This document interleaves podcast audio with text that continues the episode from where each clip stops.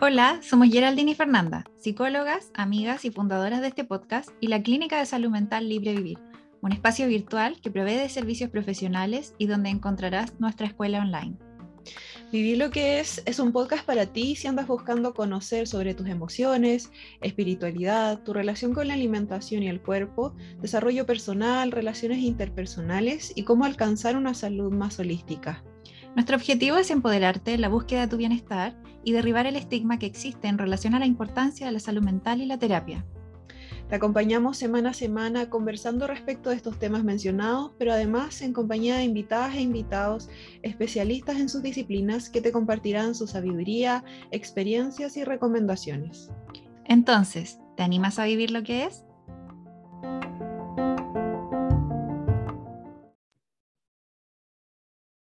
Hola, hola, esperamos que estén bien. Les damos la bienvenida a un nuevo episodio del podcast. ¿Cómo estáis, Feña? Bien, que no puedo dejar de decirlo que, eh, estamos, antes de este capítulo estábamos grabando otro con un invitado. Bueno, que ese capítulo va a salir antes que este, así que, pero quedó tan bueno, así que si no lo fueron a escuchar ya, yo estoy hablando ya al futuro, es como tan raro, pero si no lo fueron a escuchar ya, o sea, que es de la depresión y todo, quedó tan bueno que no puedo soltarlo todavía, como que estoy todavía como en llamas, quedé literal, literal súper energizada después del capítulo. Así te veo. Como que prendió toda mi intensidad que yo tengo, la prendió más todavía esta cuestión. Así que, por favor, como estoy diciéndoles, como bacán, me siento genial, súper, y estoy, quiero, quiero entregar lo mejor de mí en este capítulo, pero no puedo dejar de transparentar que estoy muy enganchada con el anterior. Porque necesito que vayan a escucharlo. Ya saben ya, si se saltaron el anterior, eh, aunque a lo mejor depresión no sea un tema que les llame la atención o que no les resuene, vayan a escucharlo porque no solo hablamos de eso, hablamos también como de otras temáticas de estigma, de salud mental, hablamos de, abarcamos harto en, poco tiempo, así es que Total. Eh, apaño, apaño la, como la iniciativa. Bien, ¿cómo estás tú? Pucha, me estaba quejando contigo de, de los achaques de, de, de columna vertebral. Pero yo digo como, ya, sí, yo generalmente cuando hago ejercicio como que a cierto tiempo me dan dolores, pero como que hay cachado que desde que cumplí los 30 como que ya recurrente la cosa, como que igual uno se pone a pensar. ¿Cómo va a ser tanta coincidencia? Sí, no, sí, a mí igual, sí, para mí, bueno, yo partí antes que tú con problemas de, de espalda tipo lumbar, ¿no? Pero eh, fue calcado a los 30. Yo tengo 30 ya, pero fue calcadísimo, fue así como feliz cumpleaños, feliz cambio de década, tome, su malestar en la, en la parte lumbar. así que sí, así de, igual teníamos, teníamos la, la, teoría de lo que estábamos conversando estos días, de que igual la tensión emocional como que hace que tu cuerpo ahí retenga todo y se agarrote todo, así es que estamos ahí intentando gestionar la vida y gestionar el cuerpo, pero... Mm, el dolor psicofísico al final, pues sí, que también tenemos un capítulo de eso con una kinesióloga de esta temporada. Y de hecho sí, pues yo también voy a ir ahora a la una, tengo Oye, mi perrito está, está ladrando, Lucas. Eh, tengo ahora a la una con quiropraxia, que a mí me encanta, yo siempre voy, pero por sobre todo cuando estoy con algunos momentos como más o menos complicados de, de mi espalda, sí, voy al té. Y sabéis que estoy curioseando acupuntura. Estoy curioseando viendo si es que puedo también acceder. Nunca lo he hecho, quiero probar. ¿La has hecho tú alguna vez o no? Yo una vez lo hice, pero no fui, ¿cuál es la palabra? Responsable, consistente, no, no sé. Porque fui como a dos o tres sesiones y después como que me desconcentré y dejé de ir, así que tampoco podría decir si vi resultado, pero me parece igual como súper interesante. Hablando de esto mismo, como de la fluidez energética de las emociones, que igual andan uh por el cuerpo, igual me hace sentido.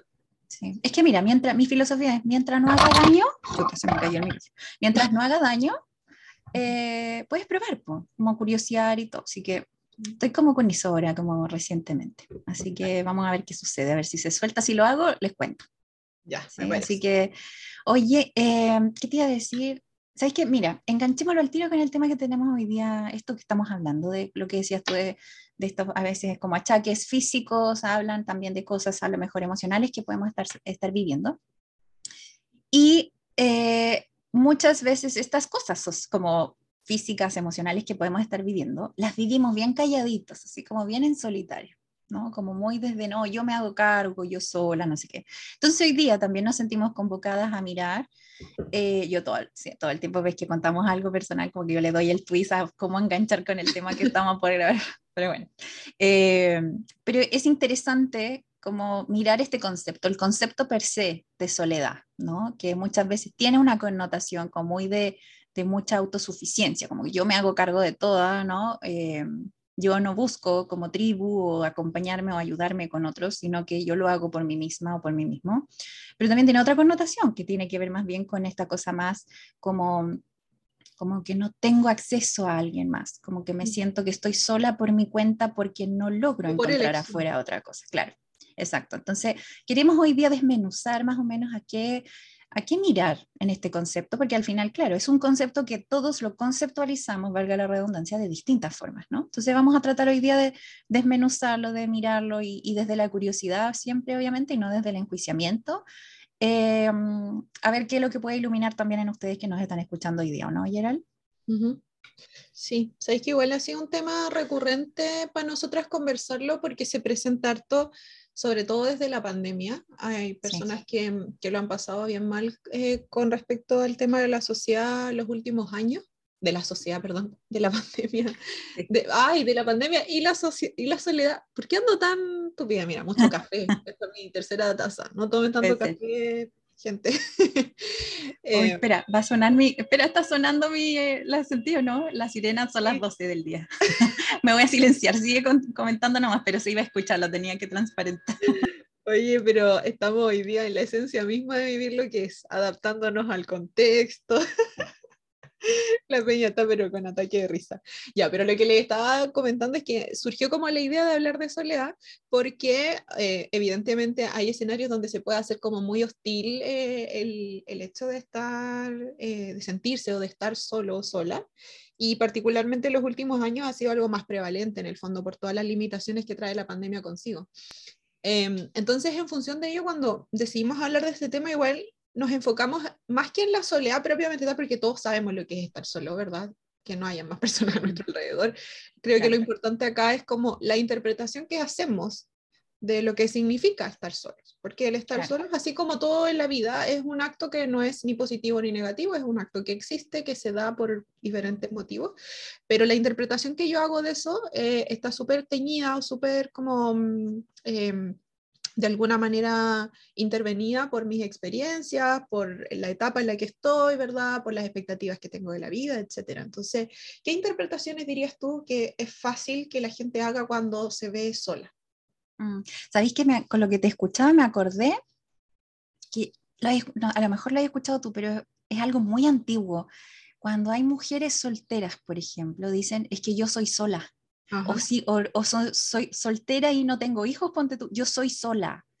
Bueno, yo escuchaba eso. Ahora todavía se usa. Todavía lo, yo, yo hasta el momento todavía no lo escucho. O sea, recientemente no lo he escuchado, lo dejé de escuchar hace un tiempo. Pero, ¿sabes que me acordé ahora? No, no lo había pensado, pero me acordé. Y cuando yo lo escuchaba, era como, lo encontraba tan lapidario, como tan así como, ¡Ah! ¿por qué? Como, sí, como tétrico y como que parece que la persona estuviera sufriendo, ¿no? Pero entiendo que hace alusión a como a no tengo como una, un núcleo familiar, no construí como una, una tribu, ¿no? No construí como una familia. Pero siento que muchas interpretaciones respecto al tema de la soledad proviene desde allí, como el que se, se entendiera como que yo no hice familia, no hice un proyecto, por ejemplo, como de, de pareja, tal vez de hijos, como esta cosa de vincular solamente, ¿no?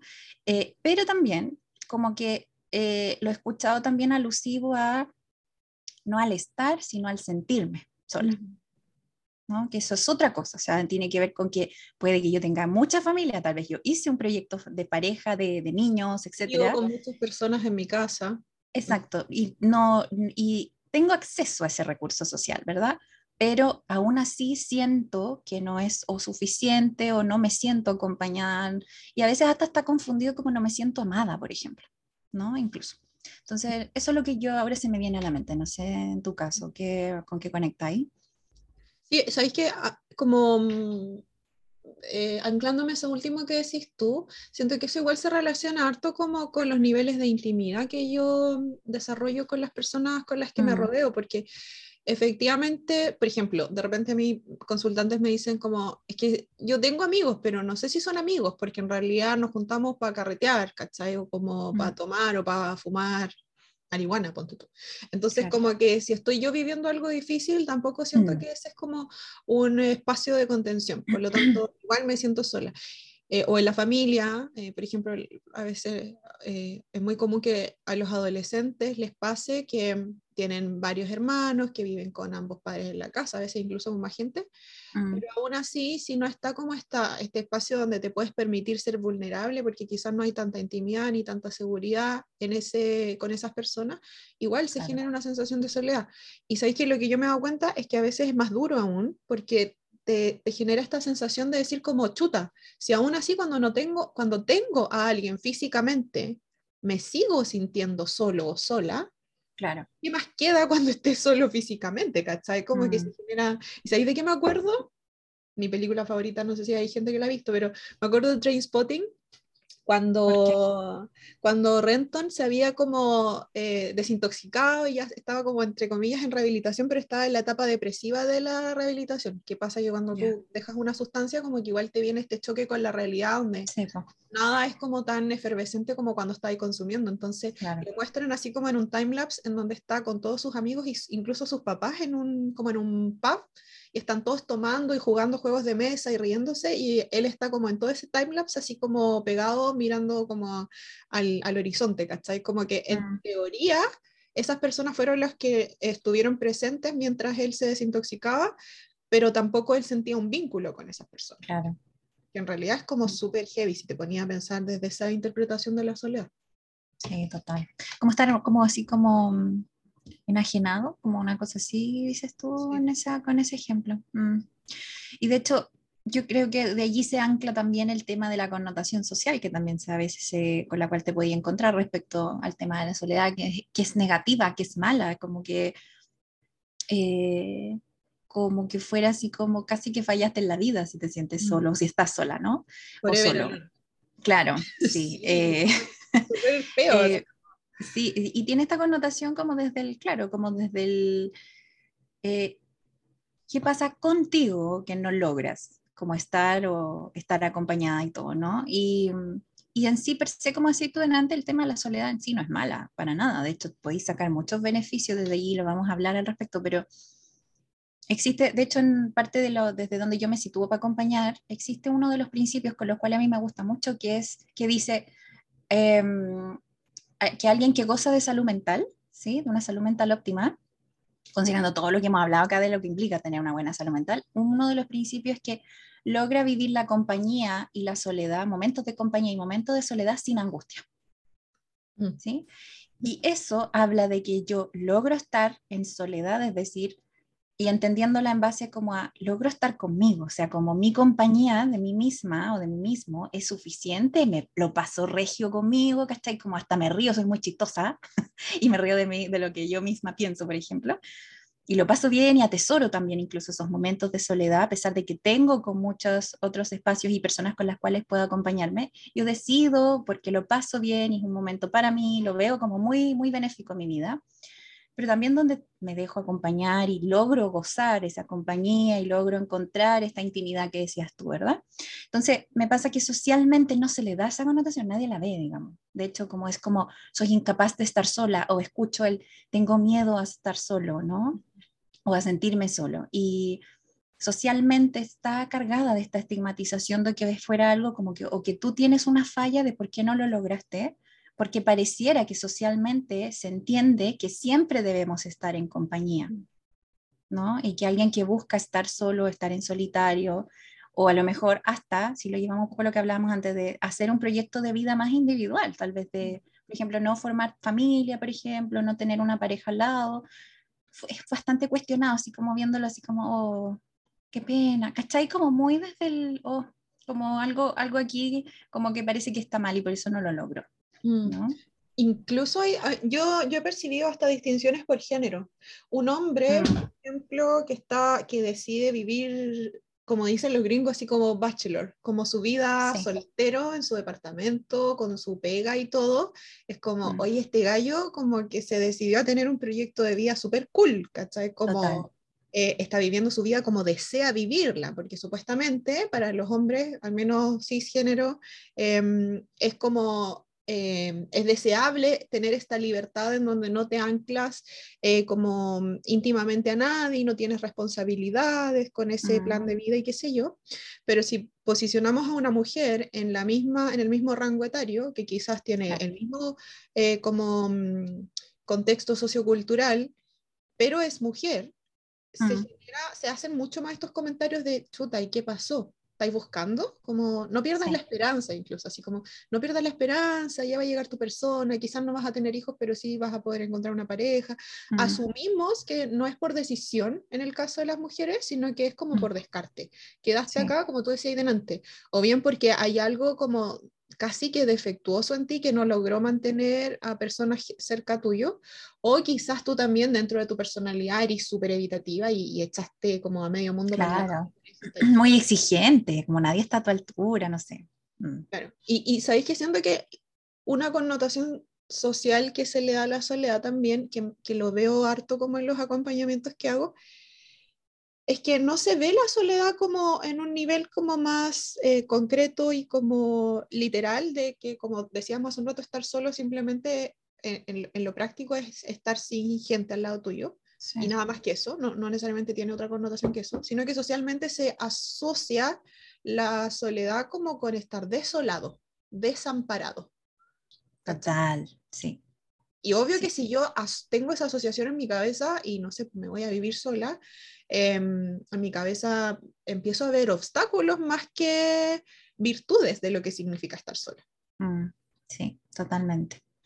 Em, hay que hacer una precisión que igual es importante de hacer, que de hecho es parte de la realidad de la vida incluso, ¿no? No es algo evitable, que tiene que ver con el concepto de la soledad radical, que es la que dices tú de pasar procesos sola, o solo, como, porque no, nadie los puede vivir por ti. Por ejemplo, me explico, al nacer nadie puede nacer por ti. Hay, gente alrededor, al menos recibiéndote, ¿no? O alguien que te está pariendo, ¿verdad? Pero tú tienes que pasar por eso. Lo mismo la muerte, por ejemplo, ¿no? Como son procesos que literal son en, solitario en términos de que eres tú la encargada de pasar por ellos y no son desplazables o, o delegables, ¿no? esa, experiencia a nadie que tiene que puede pasarla por ti. Ese es el concepto de soledad radical y yo siempre todo el mundo le digo cuando me hacen esto, este comentario en consulta de decirme, por ejemplo, oye, es que le tengo miedo a estar sola, no sé pasar tiempo sola, no sé lo que es estar sola, o por ejemplo, brinco de una relación a otra porque no puedo estar sola, ¿no? Escucho mucho eso. Lo primero que abordo no es como, ¿por qué? Y no sé qué, no, es como, primero dialoga con qué pasa con el concepto de la soledad radical primero. Mm. ¿sí? Porque eso literal es parte de la vida y eso tienes que mirarlo. Es como, como también tenemos que dialogar con la muerte, ponte tú, ¿cachai? Porque es algo que te va a tocar, ¿cachai? No es algo de lo que uno elige necesariamente, es algo por lo cual tienes que pasar. Entonces, con cosas que tenemos que pasar en la vida, necesitamos dialogar con ella, ¿no? Y hacer las paces con ella y convivir con ella y ver cómo la conceptualizamos, cómo a lo mejor hay creencias que se desajustan y eso me hace temerle, ¿no? Entonces, este concepto de soledad radical necesitas mirarlo siempre. Pero también está esto otro que dices tú, esto de la, el otro tipo de soledad que tiene que ver ya con otras connotaciones, que tiene que ver más con lo social, con creencias, con socializaciones que te han dicho al respecto de qué es lo que implica la soledad o qué es lo que, si es buena o mala, em, para que allí empieces a mirar qué realmente es lo amenazante para ti de la soledad. Si es la conceptualización, la conceptualización a veces es como tú la conceptualizas, lo más, lo más amenazante que lo que la realidad realmente muestra, ¿no? Claro, o, lo que yo he visto en mi entorno, por ejemplo, si he visto mm.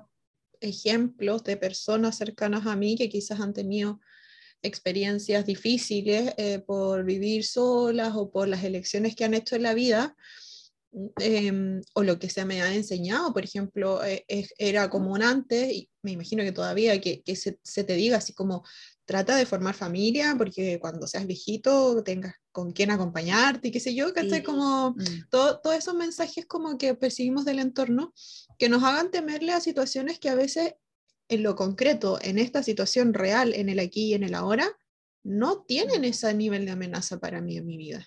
¿cachai? Como si yo vi que una persona cercana a mí, por ejemplo, no sé, un, un tío, entre comillas, se quedó solo eh, mientras, y mientras vivía una enfermedad lo pasó pésimo, ¿cachai? Y, que, y, y se dieron condiciones súper complejas con respecto a ese estado, yo puedo generar en mi cabeza como esta asociación de chuta, es terrible tomar la decisión de quedarte solo por bla, bla, bla, bla, por tal y tal motivo. Y eso me puede a mí vivir muy angustiosamente en mis momentos de soledad cuando puede que yo esté viviendo un contexto totalmente diferente, en donde a lo mejor estoy trabajando, tengo mis amigos con quienes, pocos pero buenos, y con quienes me junto cuando quiero, ¿cachai? Quizás no tengo pareja, pero tampoco tengo la necesidad como inminente de tener pareja en este minuto, pero también tengo intereses propios, tengo buena salud, tengo, no sé, etcétera, ¿cachai? Como eh, siento que es importante revisar, como tú decías antes, de dónde vienen estos conceptos o estas interpretaciones de lo que significa estar solo, em, a qué es lo que le temo particularmente y siempre contrastarlo con la realidad no con lo que me dice mi mente que va a pasar o que podría ocurrir, sino que con lo que estoy viviendo en el aquí y en el ahora, como lo que hablábamos con respecto al miedo o a la ansiedad en los capítulos mm. anteriores. Sí, totalmente. Em, ¿Tú sientes, tú crees que se puede vivir o aprender a acomodarse a ella, como aprender a relacionarse con ella, Yeren? Sí, absolutamente. Siento mm. que es, es, importante. Ahora, igual es, es bien interesante eso, porque siento que para poder vivir la soledad de una manera más adaptativa eh, y más amable, igual necesitas espacios de compañía. Es decir, como poder vivir esta vulnerabilidad y este miedo que te genera la soledad en un vínculo con un otro, ¿cachai? Como compartir esto, decir, ¿sabes que a mí me, me, pasan cuestiones cuando yo estoy solo? Como me da miedo, me da nervio, no sé qué. Como mostrar esa parte más vulnerable, más frágil tuya con un otro, que te permita saber Em, que si, si tú lo buscas, vas a tener algún espacio de contención cuando lo necesites. ¿Cachai? Porque si no hacemos eso, eh, por supuesto que vamos a sentir que al final em, estoy destinada como a tener que tragarme todo yo sola, mm. ¿cachai? Y como a tener que vivir siempre incluso las emociones más dolorosas en esta oscuridad de la soledad. Entonces siento que a pesar que suena súper paradójico, para poder vivir la soledad o para poder empezar a verla de una manera más, menos amenazante, igual hay que activamente quizás en algunos momentos buscar ciertas compañías donde muestro, grafico y me desnudo con respecto a este miedo que tengo. Sí, total. Es, que ese es el punto, es acomodarse en términos de que no sea amenazante para mí ni estar en soledad o estar en compañía, eh, sino que eh, porque me acompaño porque me, no quiero sentirme sola, ¿no? Sino que hablamos de acomodarme a que no sea amenazante, pero tampoco que sea como lo que decías tú delante, como de quedar como atrapada, como que no tengo opción, como que fuera de alguna forma que, bueno, si ya estoy en esto, me voy a tener que hacer como resignar, esa es la palabra que busca, como de que resignar a que entonces, bueno, aquí, aquí me quedé, aunque no me guste y, no, y, y refunfuña al respecto, como que voy a tener que quedarme en esto. No, no, ese es el sentido de acomodarse, es que no sea angustioso para ti vivir allí o que no sea que arrancas, que evitas vivirla porque no sabes vivirla, ¿no? Mm. Ahora igual somos súper, súper, súper conscientes de que hay contextos y contextos en donde, no sé, pues si te decidiste irte a vivir a Japón y no tenés realmente como a nadie cerca, ¿cachai? Como o a lo mejor por horario no te puedes comunicar con ciertas personas o por cosas de la vida te terminaste alejando de ciertas personas. Somos súper conscientes que hay personas que lo tienen mucho más, difíciles que, mucho más difícil que otras. Eh, y allí siempre es importante, yo le digo al paciente, recurrir a la autocompasión. En la autocompasión yo me acompaño, no me abandono, jamás. ¿Cachai? Así como no me juzgo, como no me pateo en el suelo cuando estoy mal, eh, tampoco me abandono. Entonces es importante recordar que esa versión tuya, más protectora, eh, más apañadora, sigue estando dentro tuya. ¿Cachai? Necesitas también intentar acceder a ella, incluso cuando físicamente quizás no hay personas disponibles a tu alrededor. Mm, total. Sí. De hecho, ahí hay que mirar, pues, como el qué parte de ti es la que se siente sola, ¿no? Mm. Como qué parte de ti a lo mejor no se está sintiendo que, sin juzgar, o se está sintiendo que a lo mejor como que la invalidan y no la visibilizan. Muchas veces eso hay que mirar también, de qué, qué, qué tipo de compañía está requiriendo alguna parte de mí. Eh, porque se siente ahí, aislada, se siente sola, enajenada. Entonces, de alguna forma lo que tratamos de mostrar con este capítulo es que, por un lado, se empieza a hablar más, más en grande, más en lo que implica esto, más en cómo las personas lo viven también, pero también sacarle el estigma, porque podría estar viviendo una carga que derechamente no es tuya o que derechamente es, es algo que podría sacarte si lo trabajas incluso en la, en la interna, tampoco se trabaja necesariamente solo, exclusivamente en terapia, ¿no? O se trabaja exclusivamente con un otro, ¿no? Sino que también puede ser desde el, desde el yo, más desde la autoexploración, desde, como desde mirarme a mí, como más que a otros, porque también es un concepto súper personal de vivir, ¿no? Sí, desde darme oportunidades y también ver formas de, em, de calzar con mi propia compañía que sean disfrutables. A mí me encanta, siento que son logros terapéuticos cuando mis pacientes me dicen, oye, el otro día me invité al cine y me encanta que lo digan así. me invité citas conmigo. yo, citas conmigo a mí, sí. yo aplaudo, aplaudo, porque es, una, es un giro súper rupturista para cómo nos han enseñado que se debe vivir la soledad. Es empoderante, totalmente, sí. Eh, no sé si le añadiría hay alguna otra cosita. Lo, que queríamos visibilizar hoy día es como bien, como bien puntual en términos de, enmarcar mejor este, este, tema, pero también dejarlo amplio para que lo sigas explorando tú que nos escuchas hoy día, ¿no? O sea, es que les quedan inquietudes a, la audiencia, si es que escucharon este capítulo y dicen como, sí, pero este tema particularmente la soledad me, me genera inquietudes, como también eh, retroalimentennos, déjennos comentarios en, en, Instagram o puede ser em, en el correo electrónico y podemos también como desarrollar una parte 2 del capítulo. Totalmente. Sí, así que esperamos les haya gustado. Hoy día fue un capítulo como breve, como express, no tanto así como las catarsis que nos hemos pegado anteriormente. Así que esperamos les haya servido, ilumine alguna cosita que les, está, les esté pasando.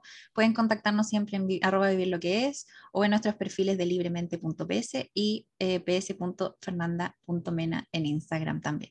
Así que muchas gracias por estar. Un abrazo a todos, a todas y nos encontramos la próxima semana. Que tengan linda semana. Chao. Thank you.